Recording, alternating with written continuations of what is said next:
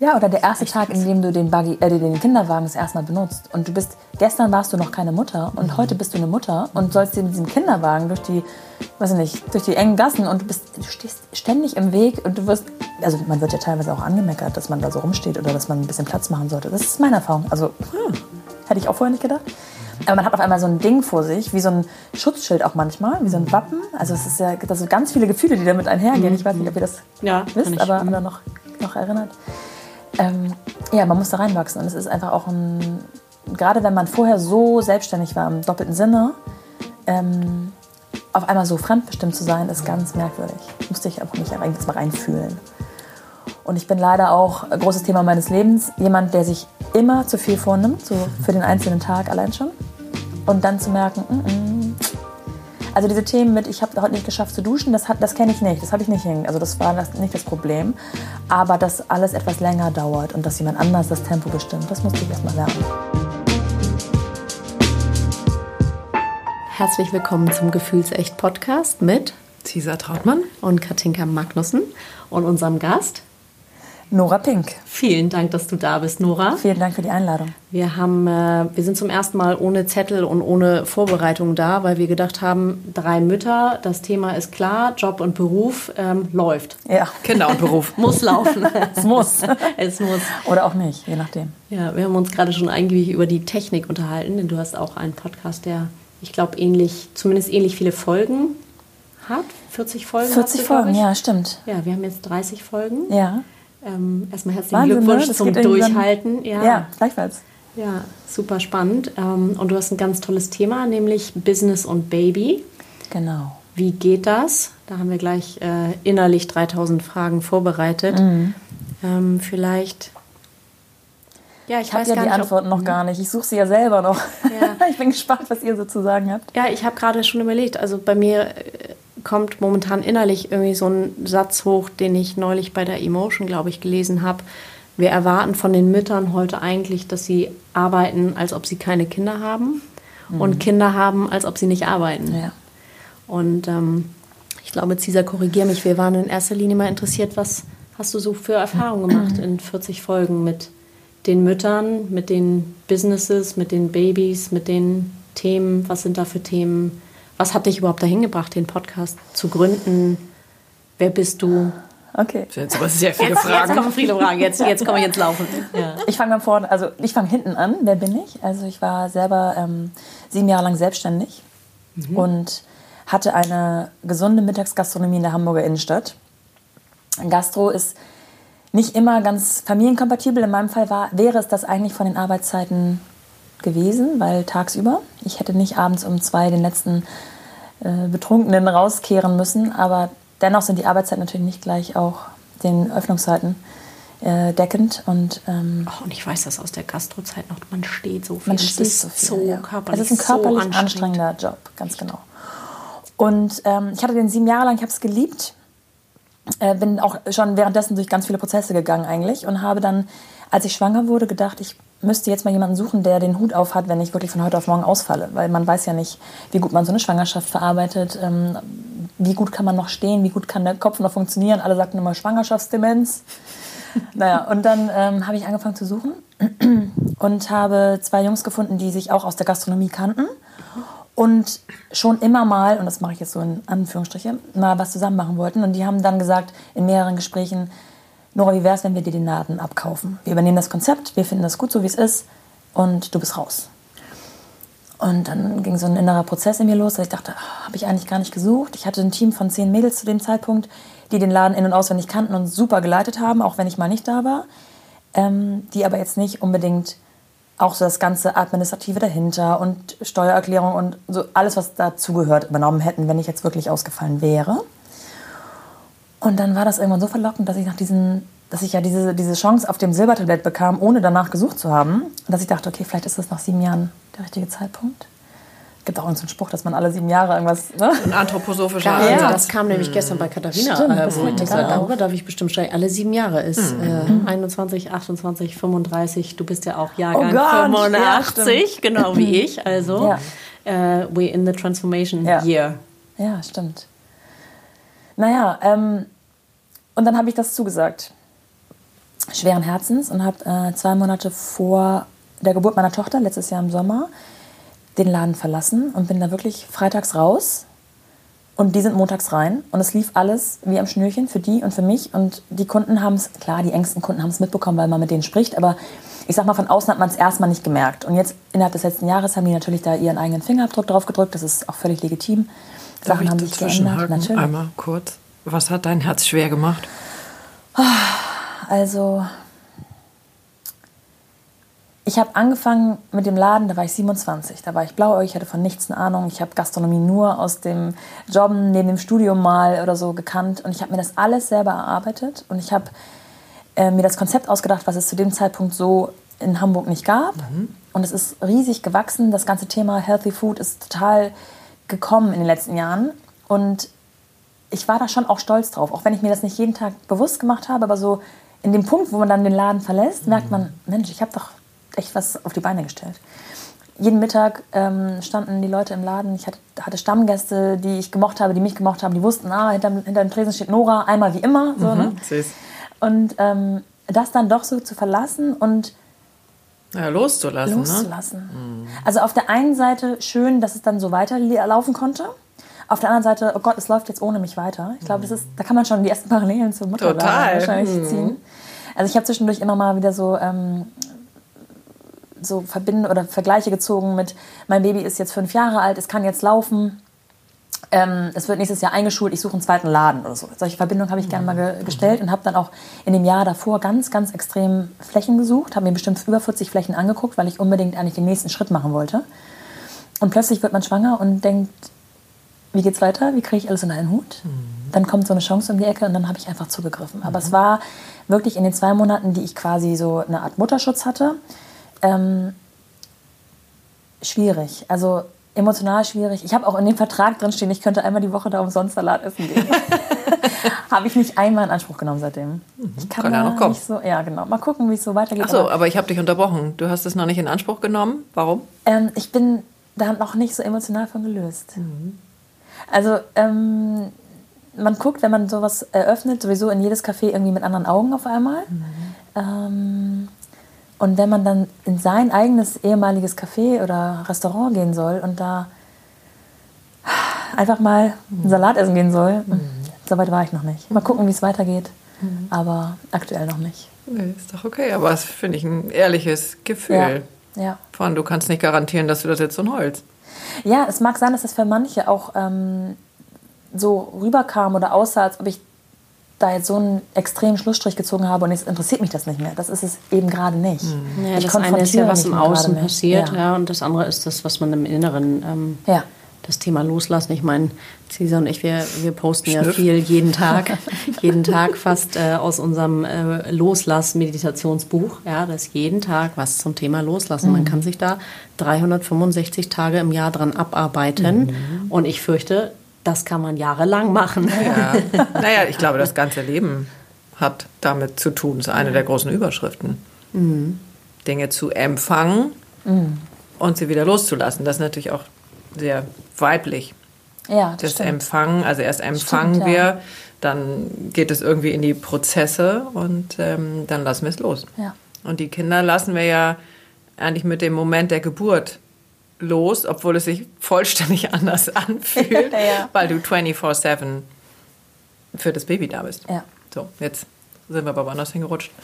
Also, da lässt man dann ganz andere Sachen los. genau, da kommen wir aber. Ja, und auch wieder nicht, ne? weil als unser Podcast ähm, anfing, haben du und ich, wir haben gesagt, das ist wie eine Geburt und die ging das sehr leicht. Also, mhm. Und auch das sehen wir wachsen und ähm, ja, wir freuen uns und wir leiden und Jetzt der Vergleich zu den Kindern hinkt ein bisschen, aber auch das ist eine ähnliche, also auch das hat mit etwas kommt ins Leben, mhm. etwas wächst ähm, zu tun. Ja. Also von daher ist es schon nicht ganz ähm, parallel ist es schon da. Du hast es ja immer auch gesagt. Du hast es aufwachsen sehen. Es ist ja. jetzt fünf Jahre alt, ja. in Anführungszeichen. Genau. Und ähm, ja.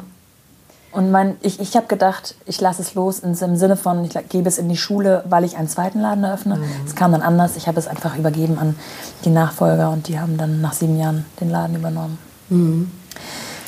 Ja, und dann habe ich ähm, zwei Monate lang gedacht, was habe ich getan? Oh Gott. Ach so, ehrlich? Richtig Trauer? Bisschen, ja. Wow, aber richtig, gut. Also ich habe mich dann richtig beschäftigt. Ich habe mich ich habe mir so ein, so ein ähm, Mentoring-Programm ähm, angeschlossen für diesen Zeitraum bis zur Geburt, wo Frauen was über ähm, Anlage lernen, weil ich mich beschäftigen musste auch und weil ich so dachte, okay, ich werde erwachsen und ich kriege ein Kind und ich muss jetzt irgendwie lernen, wie das mit den Finanzen auf der privaten Ebene quasi funktioniert. Mhm. Und ich habe rückblickend mich beschäftigt, ehrlich gesagt. Dich abgelenkt. Mhm. Also ja. Im Positiven. Also ich habe sieben Jahre lang bin ich in meinen eigenen Laden gegangen mit meinem eigenen Schlüssel, die eigene Tür aufgeschlossen, habe jede Entscheidung nur alleine mhm. vor mir verantwortet.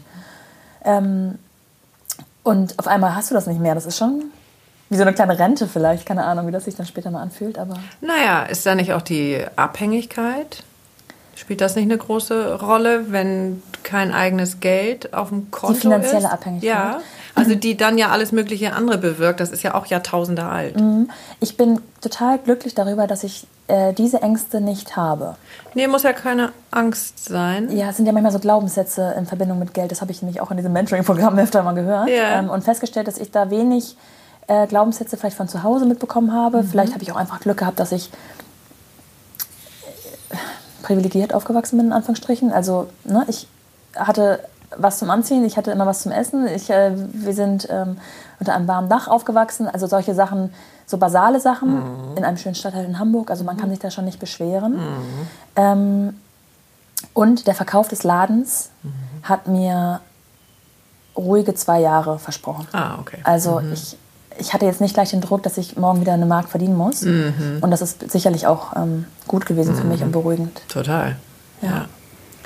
Und dann hast du aber zwei neue Babys bekommen. Ein, ja. Eins, was tatsächlich ein ja. menschliches Baby, mhm. was aus dir rausgekrochen ist.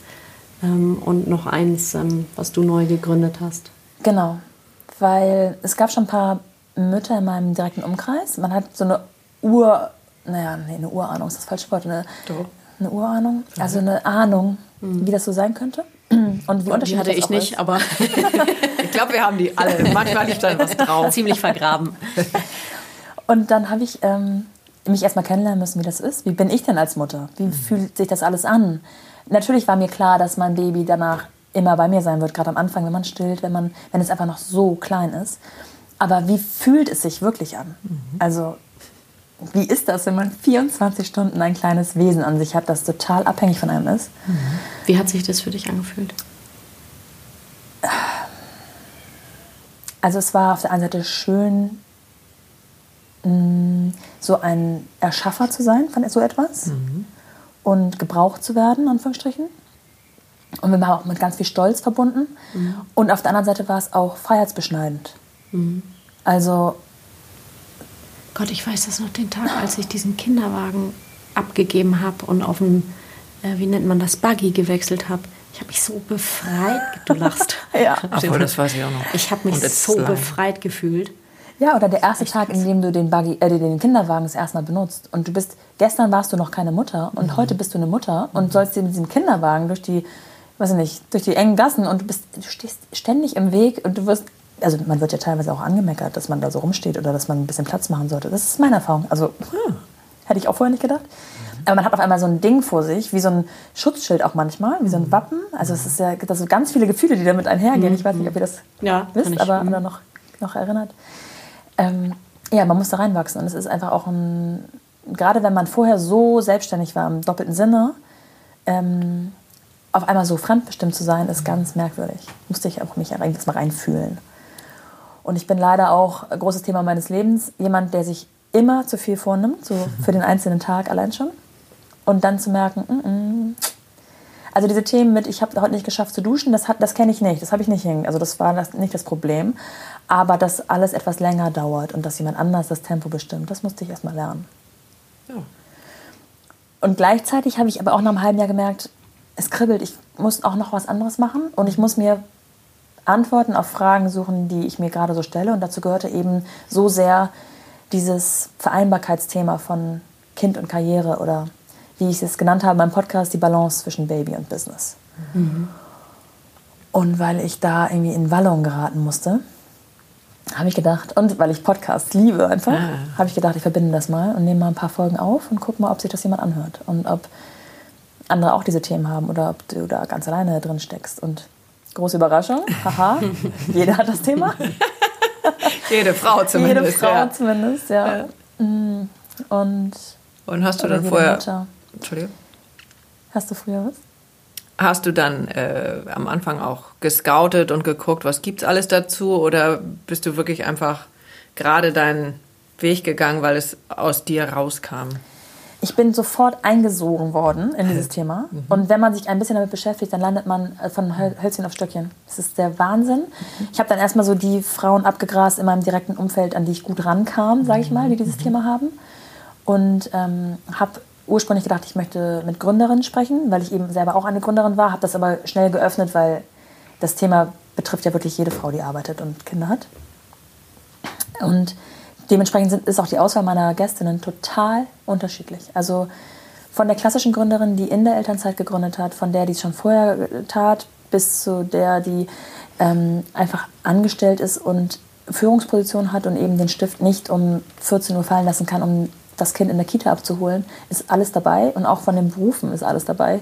Also vom Coach zur Tatortreinigerin, ähm, zur Leistungssportlerin, alles querbeet. Und das Schöne ist, und das habe ich mir schwerer vorgestellt, die Akquise ist bisher ganz leicht. Mhm. Schön, das teilen wir auch. Ja. ja. Mhm. Das zeigt aber auch, wie viel da drin fließt. ist. Ja. Mhm. ja. Und mich äh, schreiben Männer an, die ihre Frauen vorschlagen. Das finde ich super. mich äh, schreiben Frauen an, die sich selbst vorschlagen oder Frauen, die ihre Freundin vorschlagen. Also es mhm. geht wirklich, oder die eine kennt die nächste. Also es ist noch sehr ja, im Fluss, wie du gerade sagtest. Mhm. Und das finde ich gut. Und das zeigt auch, dass da Gesprächspotenzial drinsteckt irgendwo. Und Bedarf. Bedarf, ja. Also weil wir uns natürlich eine ähnliche Frage gestellt haben. Ja. Äh, weil es gibt schon Unmengen von Podcasts ja. mit ganz vielen tollen Themen, ganz viele tolle Leute. Aber das haben wir relativ schnell uns gar nicht mehr mit beschäftigt, ähm, weil es in uns irgendwie so ja, genau. gebrannt genau. hat, dass wir dachten, auf die Plätze, fertig, los. Ja. Einfach jetzt machen und gucken, was passiert. Es ist lustig, dass du das sagst, weil bei mir war es nämlich ganz ähnlich, dass man erstmal macht, weil man es selber wenn man selber dafür brennt. Genau. Dann kommt ganz kurz dieser Punkt, oh Gott, es ist jetzt eine Millionste Podcast, warum sollte jemand sich das auch noch geben ja. und wann überhaupt? Genau. Habe ich schon mehrfach zwischendurch nochmal. Aber wenn man dafür so doll brennt, mhm. dann macht man das einfach weiter. Das ist wie so eine intrinsische Motivation. Mhm. Und ich glaube, das ist auch der Schlüssel dazu, dass dann jemand mitgerissen wird. Weil mhm. wenn man das jetzt nur macht, um das eventuell irgendwann mal zu monetarisieren, mhm. ist das der falsche An also Ansatz, glaube ich, in dem Fall die, wir haben das die Absichtslosigkeit, das Wort fiel irgendwann mal. Ah, ja, schön. Und mit mir hat gerade ganz resoniert, was du gesagt hast. Ähm, das sind die Themen, die dich gerade beschäftigen, die dich umtreiben, auf die du irgendwie Fragen gesucht hast. Und schlussendlich kann ja nur. Entschuldigung. Ja, du hast recht, danke fürs. ähm, schlussendlich ähm, kann ich es nur für mich beantworten, aber ähm, es ist ja auch ein, zumindest bei uns ein großer Stück unseres eigenen Prozesses und mhm. Interesses. Genau. Mhm. Ja. Und dann gehen einem die Fragen auch nicht so richtig aus. Also ich habe auch am Anfang dann gehört, ja, aber das Thema ist doch in drei, vier Folgen abgearbeitet. Gar nicht. Ja, also die, gar nicht, weil also hier sitzen ja jetzt alleine drei Frauen. Richtig. Wir drei Frauen haben alle Kinder, ja. wir haben aber auch alle Mütter, wir ja. haben alle Großmütter, wir haben alle Urgroßmütter. Mhm. Und jede von diesen hat es ja schon mal ganz, ganz, ganz anders gemacht. Ganz genau. Die große Frage, also wie geht, uns beschäftigt ja viel die Frage, wie geht Frau sein? Dazu gehört auch die Frage, wie, wie geht denn Mutter sein heute? Ja, ich dachte, das sagt ihr mir jetzt, oder? ja, wir waren am Anfang, hattest du die Frage gestellt, Katinka, die, die hatten wir uns ja schon vorher auch, äh, bevor du jetzt gekommen bist, eben dieses, was hast du aus deinen 40 Folgen? Ja.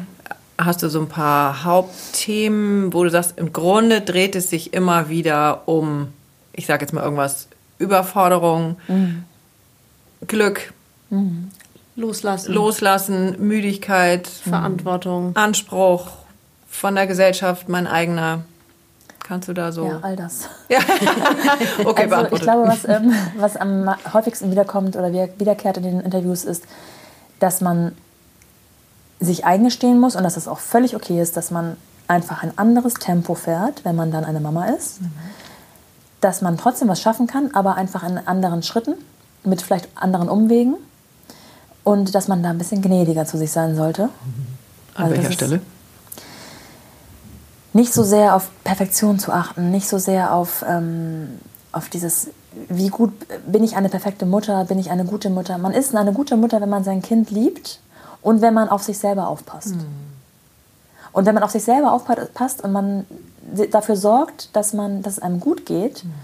dann kann man auch viel besser seinem Kind was Gutes tun. Ja, das kommt ja direkt bei dem Kind an. Ja. Hm? Die, also. die spiegeln einem alles, die sind so sensibel, diese kleinen Mäuse. Wenn ich gestresst bin, überträgt sich das. Wenn, mhm. also es sagt auch einer dieser Sprüche, die man ja immer so gerne vorher hört und irgendwann auch nicht mehr hören kann, entspannte Mutter, entspanntes Kind. da gibt es halt auch Ausnahmen. Es gibt unterschiedliche Kinder und ähm, es gibt Situationen, die einen einfach die Schweißperlen auf die Stirn treiben lassen. Und wenn ich einmal in den Supermarkt gehe, sehe ich mindestens drei Mütter, die voll bepackt in der Downjacke mit Schweißperlen auf der Stirn, mittlerweile mit Maske im Gesicht und noch zwei Kinder, die in zwei verschiedene Richtungen wollen. Das sind einfach Situationen, die einen ein bisschen herausfordern. Und mindestens eins brüllt, während ja. sich das andere auf dem Boden trifft. Ich erinnere ja. noch, es gab einen so dramatischen Edeka-Einkauf. Ich glaube, ein Kind, äh, der Kinderwagen kippte um, die sämtlichen Lebensmittel verteilten sich auf dem Boden. Ich war eh schon schweißgebadet. Und dann kommt irgendjemand und diese Blicke sind dann ja auch einfach so, so geil, ähm, die da in dem Moment kommen. Ähm, ein Albtraum. Ja. Aber es gibt auch welche, die dann helfen. Ja. Aber die fallen dir gerade nicht ein. Aber das ist ein schöner Aufruf, mal zu sagen. Also ich habe zum Beispiel meiner Mutter, da hatte ich gerade mein Kind bei meiner Mutter abgegeben, war also frei, mhm. beide Hände frei. Und sie kam mir entgegen und weinte. Und sie hatte zwei Kinder, eins vorgeschnallt und eins im Kinderwagen, das so total rumnölte und drei Tüten noch. Und ich habe sie gefragt, ob ich ihr helfen kann einfach. Und ich glaube, da genau das, also am liebsten hätte ich sie in den Arm genommen, aber das ja. war ein bisschen, wäre vielleicht zu übergriffig gewesen, muss man ja auch immer aufpassen. Aber die war einfach kaputt, wahrscheinlich. Sie, mhm. vielleicht hatte sie noch was anderes, das weiß ich jetzt nicht. Wir sind da nicht tiefer ins Gespräch gekommen, aber ich konnte das so nachvollziehen irgendwie. Ja, wir haben eine andere Sensibilität dann ja. dafür. Also ich habe jetzt auch gerade, ähm, ging eine Mutter vor mir auf so einer Treppe, einen an der Hand, winzig und das andere irgendwie auch winzig. Und sie versuchte mit der rechten Hand noch den Buggy die oh. Treppe rauf zu hieven. Hieven. Ja. Keine, und ich sah das von Metern entfernt und dachte, das kann alles nicht gehen. Und einmal im Galopp und nur jetzt nicht gefragt mit Abstand und Maske und hast du nicht, sondern einfach nur gesagt, ich bring ganz kurz den Buggy rauf. Ja. Und die atmete kurz durch und dann war es irgendwie gut. Und das, ich glaube, man sieht das sein Leben lang, denn das ist bei mir ja schon ein bisschen her. Meine Kinder sind 22 ja. und 24. Aber ich kann mich da sofort reinschrauben und weiß noch, wie es war. Ja. Also das. Und nochmal zu der Ausgangsfrage, die du gestellt hast. Das sind so ganz starke Themen. Es sind mhm. auch ganz starke Themen, welchen Druck man von der Gesellschaft bekommt und sich auch selber macht. Mhm. Und, ähm, was kriegen wir denn von der Gesellschaft? Oder was, was nehmen wir von außen auf? Weil wir, das hat ja auch mit uns zu tun, ob wir das überhaupt nehmen ja. oder ob das mit uns, ob wir das so ja. laufen lassen und das interessiert nur andere. Also was ist deins? Da habe ich die Erfahrung gemacht, dass es sehr bubbleabhängig ist, ähm, in der man sich befindet. Also die mhm. einen fühlen den Druck, arbeiten zu müssen, weil das kriegt man doch noch mal eben hin. Mhm. Und es gibt aber auch die andere Bubble, die eben den Druck bekommt, also drei Jahre bleibst du aber doch zu Hause und bist bei deinem Kind und es geht doch jetzt nicht in die Krippe.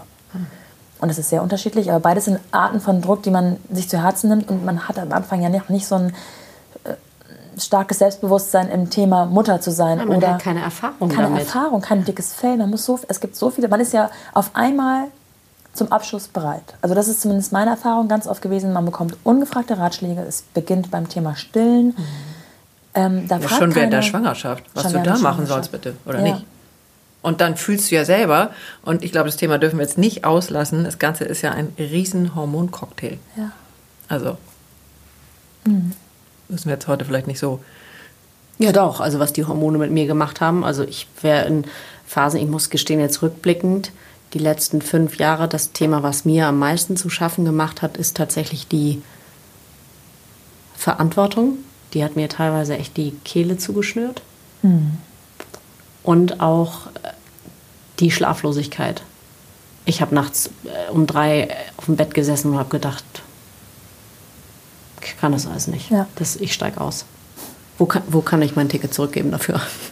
Mhm. Ja, das ist natürlich am nächsten Morgen mit klaren Gedanken und geschlafen wieder ganz anders. Ja, das ist doch der Wahnsinn. Aber ich, also diese fünf Jahre, ich meine, die Kinder schlafen, ja, Gott sei Dank, toi, toi, toi, aber das war mir vorher nicht so bewusst, was dieser Schlafentzug und dieses, das ist ja auch nicht, dann schläfst du eine, viele sagen, ja, komm, ich nehme das Kind mal eine Nacht ab, dann schläfst du mal eine Nacht durch und dann ist wieder besser. Das hält ja Monate, das, diesen Akku erstmal wieder auftanken, das dauert ja Wochen, Monate.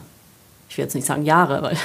ja, je nach Kindern natürlich auch. Ne? Also es ja, gibt ja gut nach, bessere Schläfer und schlechtere Schläfer. Genau, und je nach dir selber auch. Ich bin mhm. zum Beispiel jemand, ich habe immer für mein Leben gerne geschlafen und ich mhm. brauchte auch immer meine acht, neun Stunden Schlaf. Mhm. Ja, Schlafentzug ist Tortur. Mhm. Und es führt dazu, dass man nicht mehr leistungsfähig ist am Tage, wo man aber leistungsfähig sein muss, weil die Kinder einen brauchen oder man noch was anderes nebenbei schmeißen muss, sei es jetzt der Haushalt oder eben den Job. Oder beides. Oder beides. Mhm. Und das sind so diese Kleinigkeiten, man hört dann oft, ach, ihr Latte Macchiato Mamis. Und ja, wenn es ein guter Tag ist, dann schiebe ich mit meinem Kind durch die Gegend. Die sitzt auf, ich sitze auf, auf dem Spielplatz und sie spielt und ich habe ein Latte Macchiato in der Hand. Vielleicht habe ich ihn in der Hand, weil ich müde bin, kann mhm. ja auch sein. und es sieht das alles easy aus. Aber wenn ich dann eine Stunde später mit ihr nach Hause will und sie ist quengelig und krank, wie jetzt aktuell, und ich bin aber leider anderthalb Stunden zu Fuß von zu Hause entfernt und trage sie dann anderthalb Stunden zwölf Kilo nach Hause, dann bin ich schweißgebadet, so wie du es mhm. gerade gesagt hast, und einfach müde. Mhm. Das kann halt auch mal passieren. Ja. Und dann ist auch schon klar, die Nacht wird auch nicht gerade besonders toll, ja. weil das Kind ist krank. Krank ist sowieso äh, so du bist Thema durch. für sich. Mhm. Im besten Fall kommen dann gerade noch die Zähne. ist davon auszugehen. Aber was ich die Erfahrung nicht gemacht habe, ist, dass ähm, jeder so seine Themen hat, seine Probleme mhm. hat. Also mhm. bei mir war es zum Beispiel, mein Kind hat nach drei, vier Monaten durchgeschlafen. Mhm. Toi, toi, toi. Mhm. Aber dafür war das Thema Stillen eine riesige, eine riesige Aufgabe. Ah. Und es, darüber hat mir vorher nie jemand was gesagt. Ich dachte, man legt an, fertig, ne? Mhm. Dass man das vielleicht üben muss oder dass. Also meine Tochter hat gefühlt ihren Mund zweieinhalb Zentimeter geöffnet, nee, noch nicht mal zweieinhalb Millimeter, Millimeter. geöffnet. Mhm. Und wir kamen gar nicht zusammen. Sie hat einfach, und sie hatte immer die Fäustchen vor der Nase. Und da dann als junge Mutter ähm, auch wieder schweißgebadet, mhm. äh, weil man ja am Anfang auch mal sagen, ja ständig warm, sowieso schon, dieses kleine klebrige Etwas an sich hat, was man mhm. über alles liebt und das aber schreit, weil es Hunger hat. Mhm. Und man kann, der Körper kann dem Kind nicht geben, was, wofür es eigentlich vorgesehen ist. Das hat bei mir total viel Stress ausgelöst. Mhm. Und dann habe ich ähm, angefangen abzupumpen und es ihr mit der Flasche zu geben. Da kamen dann die Ersten und haben gesagt, Saugverwirrung, das geht alles nicht. Was das Saugverwirrung. Das ist ja ein tolles Wort, das habe ich ja. noch nie gehört. Echt nicht? Nee, das ist ganz das angesagt. Ich fasse es nicht. Mhm. Also Saugverwirrung mag es bei manchen Kindern geben. Bei meinem Kind gab es das nicht. Ich habe ihr dadurch Muttermilch über die Flasche geben können. Mhm weil ich so gerne wollte, dass sie gerne, dass sie Muttermilch diese bekommt. Diese Stillmaschine ist ja auch für sich, ne? Da fühlt man sich ja wie eine Kuh, Der zumindest habe ich mich so gefühlt Ein unter das Gerät. Der Horror. Schön, dass es das gibt. Hat ja auch ganz viele Vorteile. Ich ja. habe am Ende noch Fuck you, fuck you, fuck you, fuck you gehört. Ich saß da halt am Anfang zehnmal am Tag, habe jeweils eine halbe Stunde gepumpt, um meinem Kind das zu geben, musste dann irgendwann in den Rhythmus kommen, vorzupumpen, damit, wenn sie dann Hunger hat, ich schon was habe und ich nicht dann anfange zu pumpen. Ja, also es war richtig nicht. Stress. Und dann bekommt man von außen, von jemandem, der nur die Flasche sieht, noch gesagt, ach, du stillst gar nicht? Und man denkt so, das ist hier alles handgepumpt. mit Liebe und mit Stunden Aufwand. Ja, wir lachen, aber es ist ehrlich ein Untergang. Ja. Ich, ich würde darüber jetzt lachen und beim zweiten Kind würde ich auch drüber lachen, weil ich jetzt die Erfahrung und das Selbstbewusstsein gewonnen habe. Aber in dem Moment war ich so dünnhäutig. Mhm. Ja, warum klappt das denn nicht? Mhm. Ja, wenn ich es wüsste, würde ich es ja ändern. Mhm. Ja. Fand ich ganz spannend. Und ich habe in äh, einen deiner Podcasts äh, reingehört gestern mit einer Zwillingsmutter. Ja. Und die sagte nur, weil die schilderte das ja. genauso, aber dann für zwei. Mhm. Äh, und sagte nur, und dann musste ich ja immer an die Melkmaschine. Ja dachte, okay. Da fühlt man sich jetzt auch nicht so sexy. Nee, aber ich glaube, dass das eben wirklich eine von unseren ganz großen Fragen oder Problemen ist. Dieses, das ist ja das Archaischste von der Welt. Mhm. Ne? Also was es über Jahrtausende ja. immer noch genauso gibt, dieses äh, Leben, also weitergeben, Kinder zeugen, auf die Welt bringen. Und dann sind eben diese, diese ganzen ersten Wochen, Tage, sind genauso wie vor Tausenden von Jahren, mhm. aber wir haben eben ein vollständig anderes Leben. Wie passen wir da rein? Ja. Und jetzt sind wir schlussendlich wieder, du hast es gerade auch im Nebensatz gesagt, ähm, das ist nicht sexy. Wieso haben wir eigentlich, frage ich mich gerade, den Anspruch an uns selber, in der Zeit, in der wir Leben ja, schenken, ja. sexy sein zu wollen? Für wen? Für ja. uns selber, für die Männer, für, für was? Weil eigentlich ist das, was da passiert, ist gerade das größte Wunder. Mhm. Du sagst, dieser auf der Welt. Und ja, wir können Frage. das dann nicht nehmen, sondern denken, nee, jetzt muss ich auch noch dabei gut aussehen. Geil aussehen. Und jetzt muss ich auch noch abends die. Äh, das Essen steht auf dem Tisch, die ja. Küche ist sauber und ja. es ist alles aufgeräumt. Ja. ja, das ist ein Druck, den man. natürlich heutzutage viel deutlicher spürt, weil man viel mehr in andere Wohnzimmer reingucken kann, vermeintlich. Mhm. Zumindest in die, in die Wohnzimmer, die man zu Gesicht bekommt. Du meinst jetzt nicht die Instagram-Wohnzimmer dieser Welt, die alle glossy sind? Die auch. Also ich, ich ähm, erlebe, dass es da schon eine Gegenbewegung gibt, dass man mhm. viel mehr auch zeigt, hier sieht es unaufgeräumt und scheiße aus, auf gut Deutsch. Mhm. Auch davon sind manche wahrscheinlich gestaged, würde ich mal so behaupten. Aber ähm, das große Problem ist, glaube ich, in dieser Anfangsphase ähm, für viele, dass sie sich vergleichen und dass sie solche Dinge wie Instagram nicht als Austausch und Inspiration nutzen, sondern eben als Vergleich. Wie mhm. machen die das? Wieso kriegen die das hin und ich nicht? Und das war so, ein, so, ein Kern, so eine Kernfrage auch bei, bei der Podcast-Reihe, die ich jetzt begonnen habe. Ich möchte mit Frauen sprechen, die ehrliche Einblicke geben, damit wir am Ende das Gefühl haben, wir sitzen alle im gleichen Boot. Also gefühlsecht. Ja, wie ihr. und diese Boote mögen unterschiedlich ausgestattet sein, mhm. aber sie wackeln halt auch mal, weil auf hoher See wackelt es nun mal. Und deswegen ist es so wichtig, dass wir darüber ehrlich reden. Und ich finde das auch bei euch wirklich so beeindruckend, dass ihr wirklich ehrlich mitteilt, was auch schlecht läuft. Mhm. Weil nur so macht das Gespräch doch Spaß. Ich muss mich nicht nach draußen begeben, wenn ich dann jemandem was vorspielen will. Finde ich. Also, wenn, jetzt, wenn ich jetzt mal so ein Bild aufmachen wollen würde, dann, wenn man das erste Mal bei seinen Schwiegereltern auftritt, mhm. dann will man da einen guten Eindruck machen. Unbedingt. Und das ist auch völlig legitim. Aber wenn man das Glück hat, dass man da häufiger ein- und ausgeht, dann wird es irgendwann zur Familie und dann kennt die, kennen die Schwiegereltern die Schwächen von einem selbst und andersrum. Und dann sitzt man am Tisch und es ist laut und es ist lustig und es, ist, es wird auch mal geneckt. Aber das ist doch viel mehr Leben als dieser erste Mal die Schwiegereltern sehen mit dem Auftritt und der, ich sage es mal, Krawatte oder den mhm. ähm, kleinen Schwarzen. kleinen Schwarzen und den hergerichteten Haaren. Das ist, es ist so schwierig, auch am Anfang gleich ehrlich zu sein, finde ich.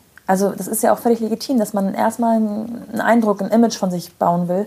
Aber es ist viel schöner, wenn jemand die Tür aufmacht und sagt, komm mal rein, guck dir mal die Räumlichkeiten hinten hinter der Fassade an. Der Raum ist aufgeräumt, aber guck dir mal den Nebenraum an. Da habe ich einfach alles reingestopft. Finde ich. Und das ist ähm, auch wichtig, dass man, dass, man das, dass man diesen Austausch hat, um diese frisch gebackenen Mütter ein bisschen aufzufangen. Mhm. Weil ne, die einen haben, haben den Softspot mit, den, mit dem Schlaf, die anderen, so wie ich, mit dem Stillen. Ich war so dünnhäutig, ich habe alles nur noch darauf gehört. Wenn mich ein halbes Jahr später jemand gefragt hat, du hast ja gar nicht gestillt, habe ich das gleich als Vorwurf genommen und dachte, nein, ich habe gestillt, ich habe das ein halbes Jahr durchgezogen. Ja, manche sagen, man muss es länger machen, aber ich habe ein halbes Jahr über tausendmal an dieser Maschine gesessen. Und nach drei Monaten, und man kann sich vorstellen, dass man, wenn man achtmal am Tag stillt, drei Monate lang, hat meine Tochter endlich von meiner Brust getrunken, aber nur von der rechten.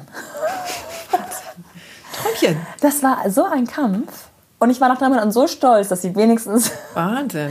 die rechte Brust angenommen hat. Und jetzt mal eine ganz doofe Frage. Es gibt ja auch Hebammen. Ich hatte keine. Why?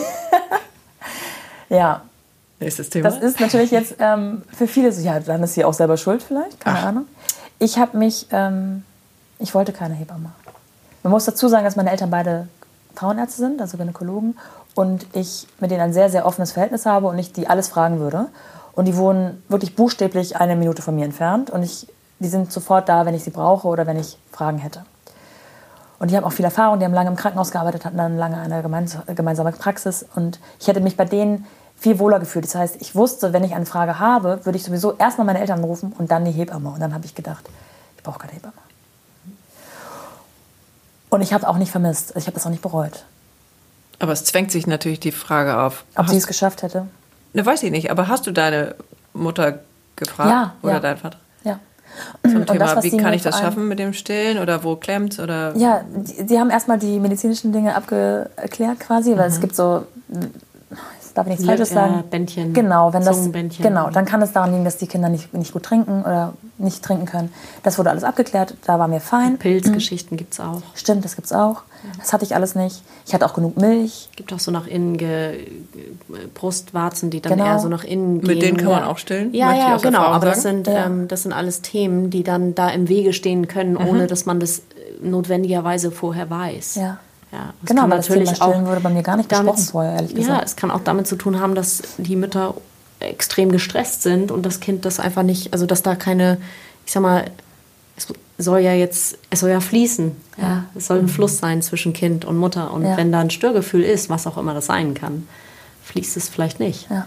So in dem Moment ist man ja, oder ich kann ja auch nur von mir sprechen, man ist in dem Moment, ich war in dem Moment in so einem Tunnel drin. Ich hätte ja alle diese Fragen abgebügelt, wie du eben schon gesagt hast. Ich wäre jedem, der irgendwas gesagt hat, direkt ins Gesicht gesprungen und ah. hätte meine Fingernägel ausgepackt, auch wenn sie nicht da waren in der Zeit.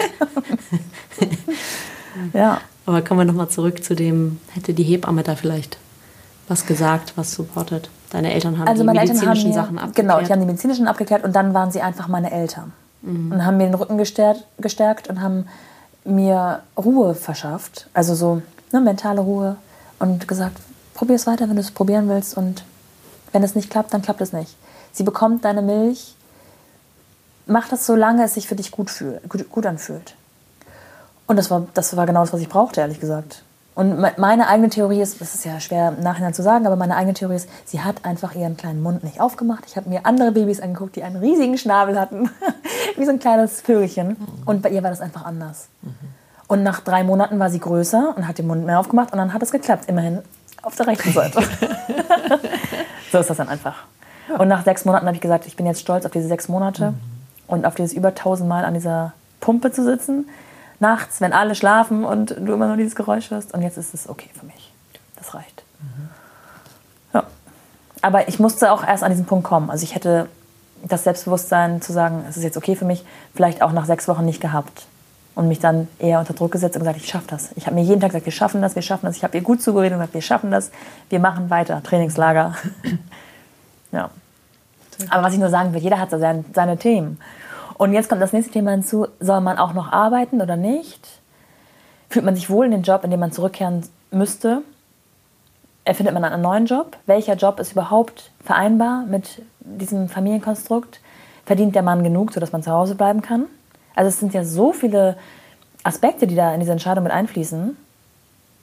Ja, diesen Fragen stelle ich mich jetzt mit anderen Müttern in meinem Podcast. Und komme dazu, dass ähm, es einfach nicht diesen einen Weg gibt. Und dass das völlig okay ist. Na klar, genau. Also wir suchen nicht das eine Rezept, was man jedem überstülpen kann, sondern man sucht eigentlich in den Gesprächen diese Gemeinsamkeit, dass alle irgendwo ihre Problemchen haben und das einen so sehr stärkt, zu sagen, okay, mein Problem sieht anders aus als deins, aber das Leben ist nun mal so. Wir haben alle, es ist ein Prozess, ein Wachstum, es kommt in Wellen, es gibt gute Tage, es gibt schlechte Tage. Das gehört dazu. Ja, und es ist in Ordnung, ja. nicht perfekt zu sein und es nicht zu wissen. Ich finde es auch mal ganz schön, so diesen Gedanken, dass wir ja, sobald wir als Frauen unsere Regel bekommen, können wir ja Kinder kriegen. Mhm. Was natürlich irgendwie absurd ist, sich das mit 13 vorzustellen, weil da bist du ja selber noch ein, ja. also gefühlt ein Kleinkind. Ähm, und so, ich jetzt mit meinen 51 denke natürlich manchmal, boah, an ein, zwei Stellen wäre es jetzt sozusagen sinnvoll, Mutter zu werden, weil ich schon so weit bin. Ja, so, weiß, aber die Biologie ja. äh, antwortet mal ganz anders und ähm, wir sind so eben nicht gedacht, sondern wir sind so gedacht nach wie vor, dass wir mit dem Großziehen der Kinder selber wachsen. Ja. Also die Prozesse gemeinsam sozusagen gehen. Und ich meine zu erinnern, und das habe ich jetzt bei dir auch so rausgehört oder vielleicht auch bei dir, Katinka, dass wir starten mit einer Schwangerschaft, dann ein Kind auf die Welt bringen und denken, wir müssen es perfekt machen. Mhm. Was für ein Irrglaube, aber irgendwo haben wir den ja her. Ja. Also wie hat es deine Mutter gemacht? Weil als ich klein war, meinst du? Ja. Oder hast du auch noch Geschwister? Also nee, leider nicht. auch ein großes Thema in meinem Leben. Mhm. Hätte ich sehr gerne. Aber gut, ähm, wie hat es meine Mama gemacht? Die hat ähm, sich Zeit gelassen mit mir erstmal. Mhm. Ähm, also auch mich überhaupt zu bekommen. Ja. Ähm, hat äh, lange gearbeitet und wollte auch arbeiten hat mich dann bekommen und hat sich eine Auszeit gegeben und hat dann in dem, als ich eins war, haben meine Eltern ihre Praxis eröffnet. Mhm. Und haben sich dann aber so eingerichtet, dass ich beide Eltern komplett gleichermaßen oft hatte. Also sie haben beide quasi immer jeweils einen halben Tag gearbeitet und den anderen halben Tag waren sie bei mir. Und das im Wechsel. Das heißt, ich habe meinen Vater genauso viel gesehen wie meine Mama. Mhm. Und das ist ähm, für mich völlig normal gewesen früher. Und jetzt merke ich, wie toll das war. Mhm. Ähm, Auch ein sehr moderner Mann dann, ne? Ja. Also. Ja, ich meine, das ist 35 Jahre her. Mhm. Das war nicht so normal.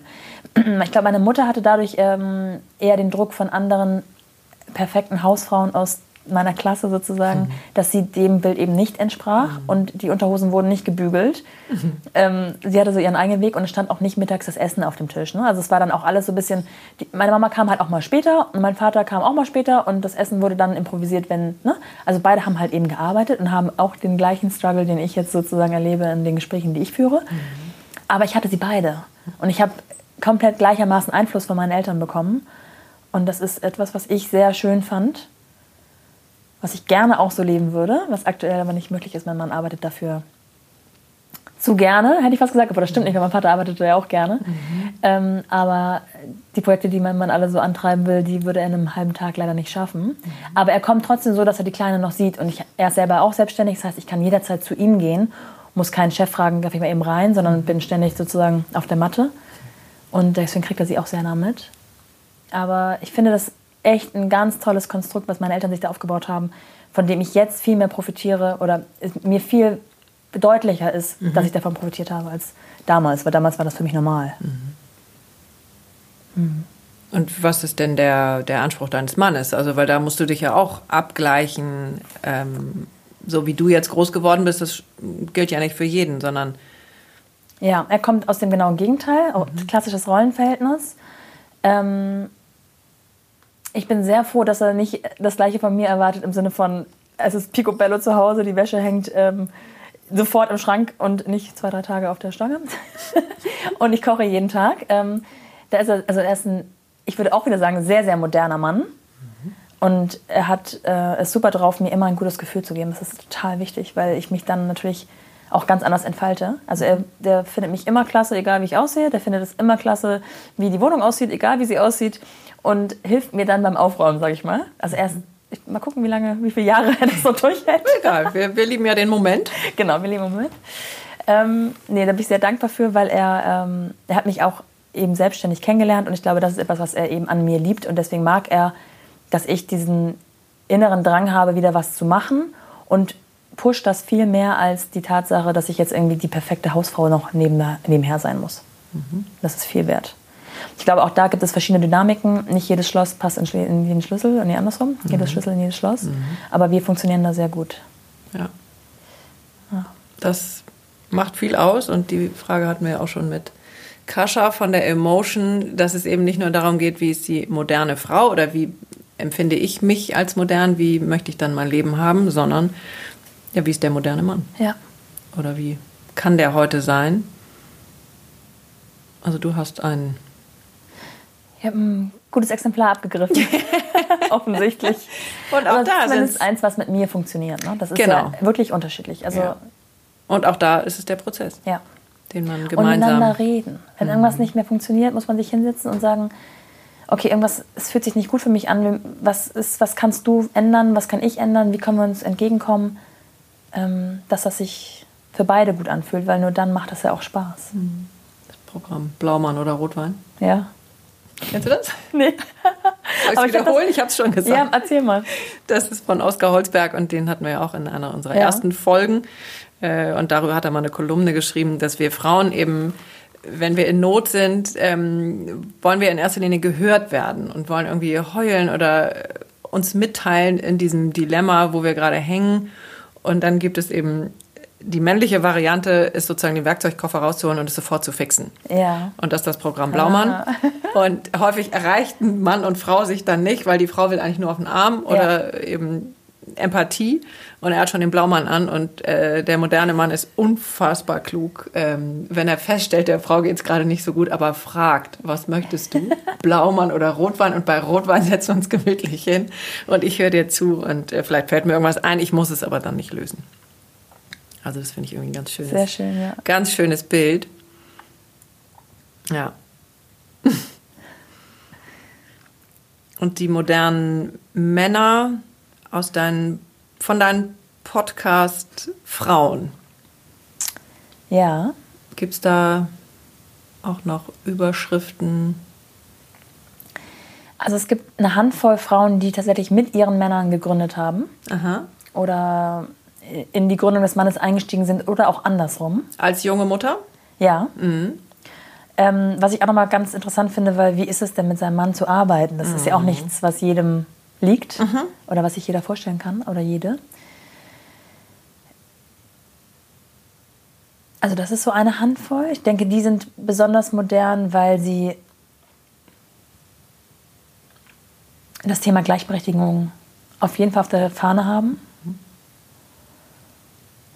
Man müsste da, ich muss, ich, ich überlege jetzt so, weil ich da ganz kurz einhaken muss und man sich fragen muss, ob modern gleich gut ist. Ah, sehr gut. Mhm. Also ich habe eine enge Freundin, die ähm, ist so alt wie ich und die leben ein klassisches, klassisches mhm. Rollenmodell. Mhm.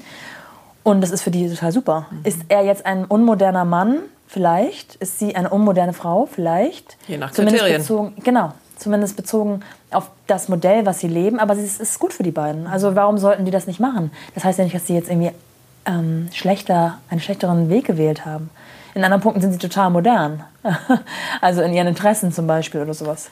Deswegen weiß ich gar nicht so genau, ob man ob modern so. Moderne, was wir vielleicht anschauen oder was äh, bei mir gerade hochkommt, ist ähm, modern im Sinne von, ist es stimmig? Also ist es ja. das, was wir in dem, was wir haben, leben wollen? Ist das für uns authentisch mit den Möglichkeiten, mit den auch mit den also mit den mit dem was wir tragen an Rucksack ja von unseren Familien Prägungen Mustern was auch immer ist das für uns so stimmig ja.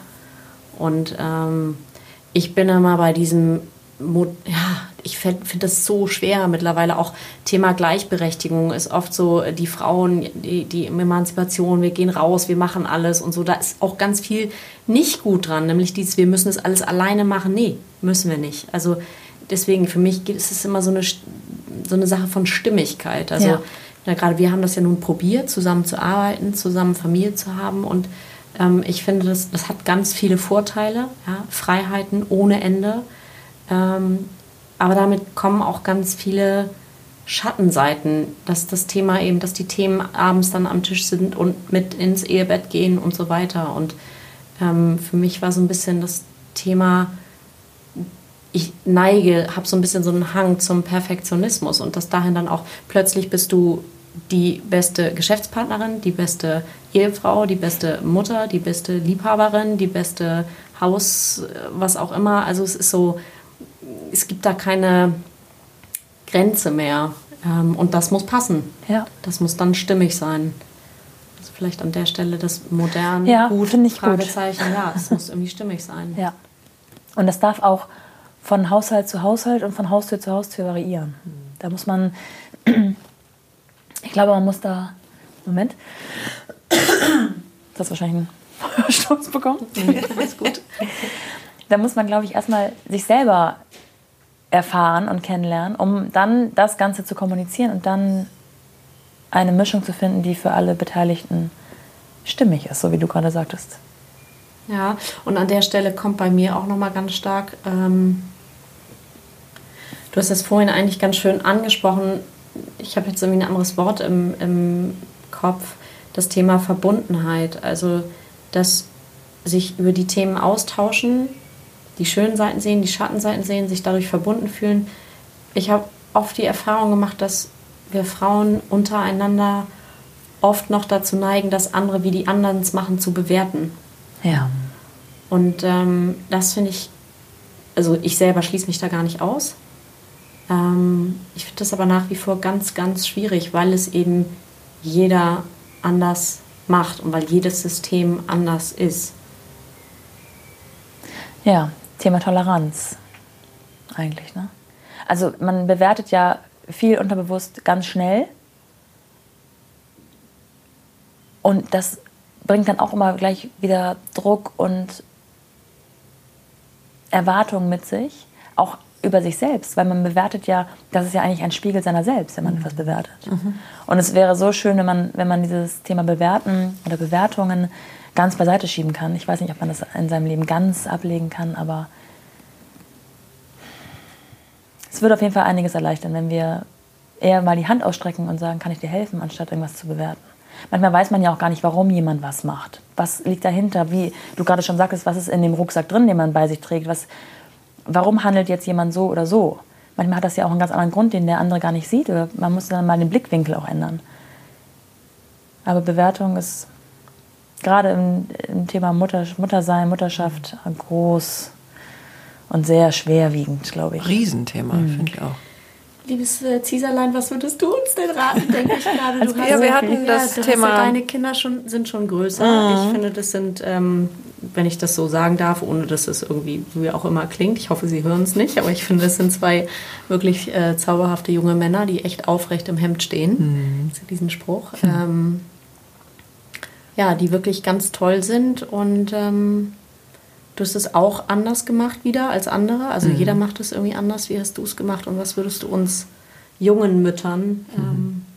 Mit an die Hand geben? Ja, ich steige da gleich ein bei den Bewertungen. Äh, ich weiß jetzt gar nicht mehr, mit wem wir das im Podcast hatten. Ich glaube auch mit Kascha, dass äh, wenn wir eben selber wenig bei uns sind oder es ist nicht schön da, also wir sind irgendwie unglücklich, ähm, dann fällt das Bewerten bzw. das Abwerten der anderen irrsinnig leicht, was eigentlich schade und schwierig ist. Also es geht, glaube ich, nur darum, dass man sich selbst vermeintlich erhöhen will, ähm, damit man sich nicht mehr so scheiße fühlt.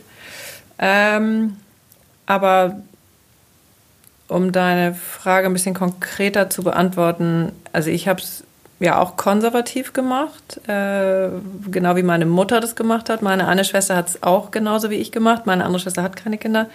Und mein Bruder hat es auch so gemacht, wie meine Eltern das äh, irgendwie vorgemacht haben. Das heißt, meine Mutter war zu Hause mit fünf bzw. vier Kindern. Und ähm, aber das ist natürlich nochmal eine andere Zeit, weil sie auch, also sie hatte jetzt irgendwie so eine Ausbildung, aber das hatte mit ihr nicht viel zu tun. So, also sie war vorbereitet, Mutter zu sein und so weiter. Ähm, jetzt haben meine Geschwister und ich alle eine Warte sehr ordentliche Ausbildung. Was heißt, sie war vorbereitet, Mutter zu sein? Hat sie eine Ausbildung im Muttersein? Nee, aber dieses innerliche, diesen ganz normalen Prozess von als Frau bist du irgendwann Mutter. So rum, würde ich das jetzt mal sagen. Weil was jetzt heute nicht mehr zwingend, glaube ich, jede Frau denkt. Was aber auch ein Druck sein kann, ne? Klar. Weil, äh, was ist, wenn es nicht klappt? Was ist, wenn. Ja, auch ein Riesenthema. Ja? Genau. Riesenthema, aber da würde ich echt unbedingt eine eigene Folge ja. auch nochmal machen. Ähm, so, also, und ich habe dann die, die Karriere des Mannes begleitet äh, und habe die Kinder großgezogen und wir sind 8000 Mal umgezogen ähm, und, und, und, und, und. Ich war ausgefüllt. Das ist, glaube ich, ein ganz wichtiges äh, oder ein wichtiges Gefühl. Also ich hatte nicht diese Hummeln im Hintern, ich muss jetzt noch unbedingt, also ich bin ja eigentlich Grundschullehrerin, äh, ich habe mal einmal irgendwann am Schulamt angerufen, da waren meine, glaube ich, in der Grundschule, aber das Telefonat war schon so bekloppt, äh, dass ich dachte, okay, das lassen wir mal sausen, das funktioniert. Oder das ist nicht die richtige mhm. Richtung, fühlt sich nicht richtig an. Äh, und mir hat das eben echt Spaß gemacht. Gab es diesen, dieses Gespräch mit deinem Mann? Nee. Zu sagen, wie machen wir es? Oder nee. hat es sich so gefügt? Also können wir beide nicht erinnern, ähm, sondern das lief organisch. Aus, aus welchen Gründen auch immer. Ja. Ähm, und also der, der schöne Teil ist auch, dass ähm, meine Kinder sich mehrfach bei mir bedankt haben, dass ich nicht gearbeitet mhm. habe. So. Macht mich jetzt weder also, besser noch schlechter, ja. aber die haben es natürlich mitbekommen, wie es bei anderen ist. Ähm, ich habe halt jeden Mittag gekocht, habe ich total gerne gemacht. Ähm, ich hatte am Anfang äh, Au-pairs, was ich total toll fand, weil dadurch kriegte ich mehr Freiheit, dadurch bin ich dann irgendwie reiten gegangen und hatte einfach Zeit äh, um da auch so ein bisschen aufzutanken. Und äh, mir hat das echt alles viel Freude gemacht. Und als sie dann ein bisschen älter waren, habe ich sozusagen innerlich das, mein, mein eigenes Feld aufgemacht im Sinne von, was zieht mich noch? So. Und das Wie war, alt waren Sie da? Weiß ich jetzt gar nicht. Fing, glaube ich, schon so ein bisschen Grundschule, Ende Grundschule an. Weil dann, und das kann ich euch ja schon versprechen, das ist total, ja, schön und traurig zugleich weil sie ja sich immer weiter lösen. Mhm. So, das ist, geht schon. Wenn sie in die Kita gehen, dann kommt Schule. Ich weiß, dass ich bei jeder Einschulung, ob erste Klasse oder dann nachher fünfte Klasse, äh, ich dann äh, halbe Packung Taschentücher auch äh, ver verheult habe in der Kirche oder in diesen ganzen Aula-Veranstaltungen. Weil es hat immer beides. Du bist total stolz, dass sie schon so groß sind. Äh, ja, und du musst sie weiter loslassen, weil wenn sie in die fünfte Klasse kommen, dann klingelt schon mal die Pubertät, bei manchen auch schon ein bisschen eher. Äh, und in der Pubertät wollen die dich am liebsten von hinten sehen und ähm, kommunizieren das ja auch deutlich. So, und so geht es so Schritt für Schritt. für mich war es, gut und okay. Und, äh, das kann ich jetzt natürlich rückwirkend sagen, äh, mit jedem Jahr, mit dem ich in Anführungszeichen nicht gearbeitet habe, in äh, also irgendwas, was du benennen kannst, außer Mutter sein, und da sind wir bei den gesellschaftlichen Normen wieder. Also mit jedem Jahr, in dem ich nicht gearbeitet habe, sank eigentlich mein Selbstbewusstsein mhm. Richtung Fußmatte. So, aber das ist mein ganz eigenes. Und das wiederum ist der Teil, äh, was würde ich heute meinen Schwiegertöchtern raten? So mache ich mir natürlich heute solche Gedanken auch. Ähm, und ich glaube, ich würde ihnen raten, nicht ganz rauszugehen. Was auch immer sie dann machen. Äh, aber für mich war dann der Einstieg, gut, jetzt habe ich auch was ganz anderes gemacht. Äh, aber eben aufgrund so von dem immer weniger gewordenen Selbstbewusstsein ähm, war das der schwierigste Teil. Wo steige ich wieder ein? Ähm, nehme ich mich da überhaupt ernst? Nehmen die anderen mich ernst? Und wie positioniere ich mich da? So, das ist so ein bisschen, da würde ich es, glaube ich, heute anders machen. Wie, weiß ich ja nicht. Und man kann ja nur vorwärts leben. Äh, ja, aber ich glaube, wir kommen darauf zurück. Es gibt nicht den einen Weg. Und ist das auch nicht so ein bisschen das Gras auf der anderen Seite? Also egal, wie wir es machen, es hätte immer, also ja. Weißt du, wie ich meine? Es ist ja alles, also ja, ja, und das ist aber auch wieder dieses Thema Vergleich. Ne? Wenn ich das Gras auf der anderen Seite nun mal sehe, dann vergleiche ich das mit dem Gras, was ich unter mir, oder meinen vier Füßen mhm. sozusagen in dem Fall sehe und bin vielleicht nicht zufrieden. Also sollte man diesen sich um das eigene Gras sich kümmern. um das eigene Gras ja. kümmern. Man kann ja das andere Gras sozusagen als Inspiration ne-, nutzen und zu sagen, ah, es geht auch noch in die Richtung oder. Hm. Gänseblümchen, auch ganz schön. aber es ist okay mit dem Gras, mit dem ich jetzt hier zu tun habe, das ist, damit bin ich fein und das ist in Ordnung.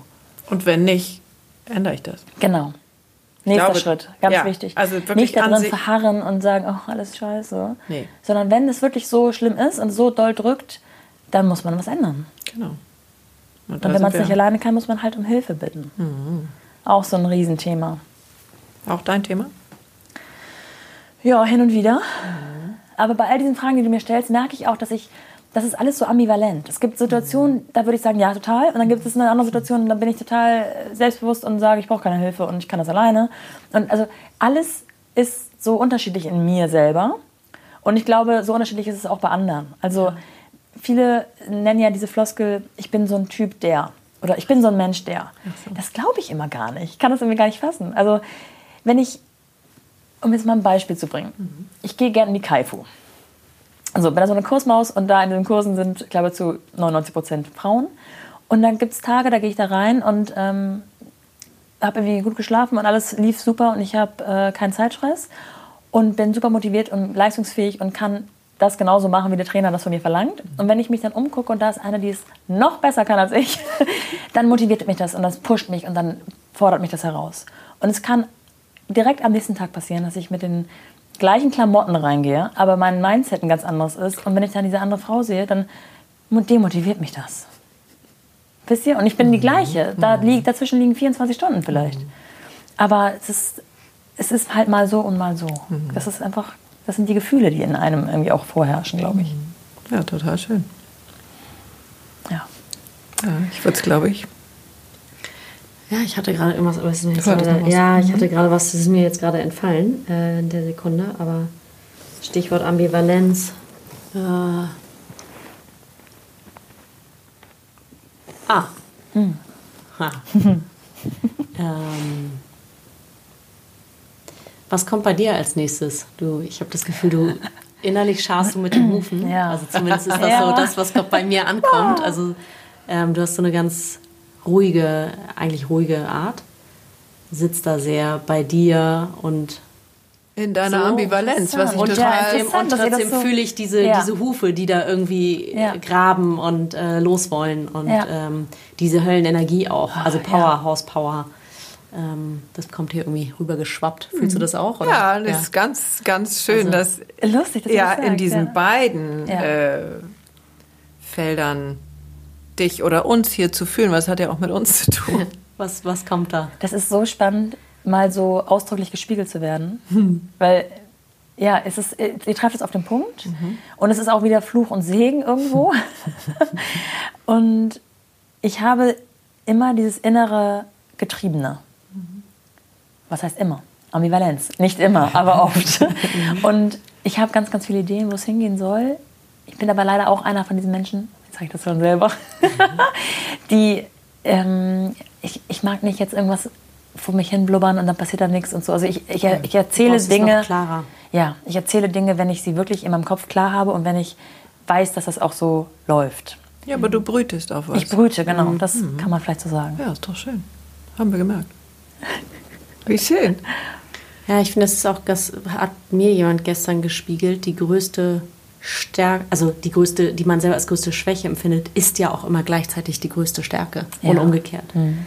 Also ich glaube, dass diese äh, Fluch und Segen, ja, Yin und Yang, es braucht immer die Gegenpole. Also ja. ähm, ich finde mittlerweile auch daran nichts mehr Schlimmes in Anführungszeichen weil ich habe ganz tolle strahlende Seiten und ja, verfickt, da gibt es auch leider Schattenseiten ja. dazu. Ja. ja, aber ähm, Full Package, ne? So, ähm, ja. ja. es ist eben ein Gesamtpaket und ähm, wir sind sehr gespannt auf, äh, was da kommt. Mhm. Ich auch. Aber ich finde es besonders schön, wenn man eben so bei sich ist, dass man diese Schattenseiten genauso sieht und annehmen kann und auch mh, mm, nach, außen, äh, nach außen tragen kann. Mhm dann ist man so ganz bei sich. Und das sind immer die Menschen, die mir am meisten imponiert haben, die dazu so richtig standen und nicht irgendeine Fassade aufrechterhalten wollten, wie sie vielleicht angeblich sind. Mhm. Oder meinen, sein zu müssen. Ja. Mhm. Oh, gut, das habe ich jahrelang probiert, das hat nicht geklappt, deswegen probiere ich es jetzt mal mit dem anderen Teil. ja, ich glaube, da können wir einfach alle weiter trainieren, genau damit zu sein, mit der Ambivalenz. Weil genau so ist es richtig. Ja. Liebe Nora, was würdest du den Müttern da draußen oder auch Nicht-Müttern oder die, ja. die auch Mütterlichkeit leben, ohne selber ähm, Kinder zu gebären, das kann ja auch, Richtig. auch ein Riesenthema, ja. ähm, ohne da jetzt noch wieder ins Detail einzusteigen. Was würdest du den Müttern mitgeben und was, da kommen wir auch, da zückt schon die Streichhölzer und äh, dann die Anschlussfrage, was dürfen wir gleichermaßen verbrennen. Also was soll aus dem System raus? Was möchtest du loslassen? Für mhm. Was darf ins Feuer? Was darf ins Feuer? Also schön, dass du es nochmal gesagt hast, weil ich will gar nicht ähm, alle Nichtmütter so ausklammern. Ich glaube, es sind viele Themen, die auch einfach Frauen an sich haben. Mhm. Vielleicht sogar Menschen an sich, also ja. inklusive der Männer. Ja. Mhm ja, Thema Ambivalenz und sich nicht entscheiden zu können. Das hätte ich so viele Dinge. und viele von denen finde ich auch ähm, wichtig, dass ich sie habe. Deswegen bin ich da gar nicht so ähm, traurig drüber und will sie loswerden. Die gehören irgendwie auch zu mir. Mhm.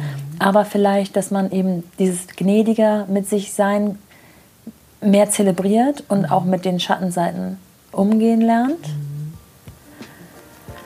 Das würde ich gerne mitgeben und deswegen verbrenne ich sowas wie Selbstzweifel. Mhm. Gehen wir, glaube ich, alle mit rein, ne?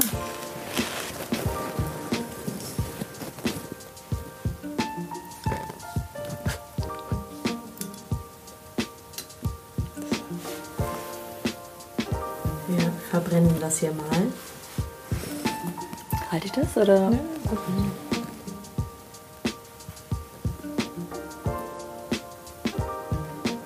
liebe Nora, wir bedanken uns, bevor gleich die elektronische Stimme uns warnt, dass wir den, Rauch, den Raum wieder einräuchern.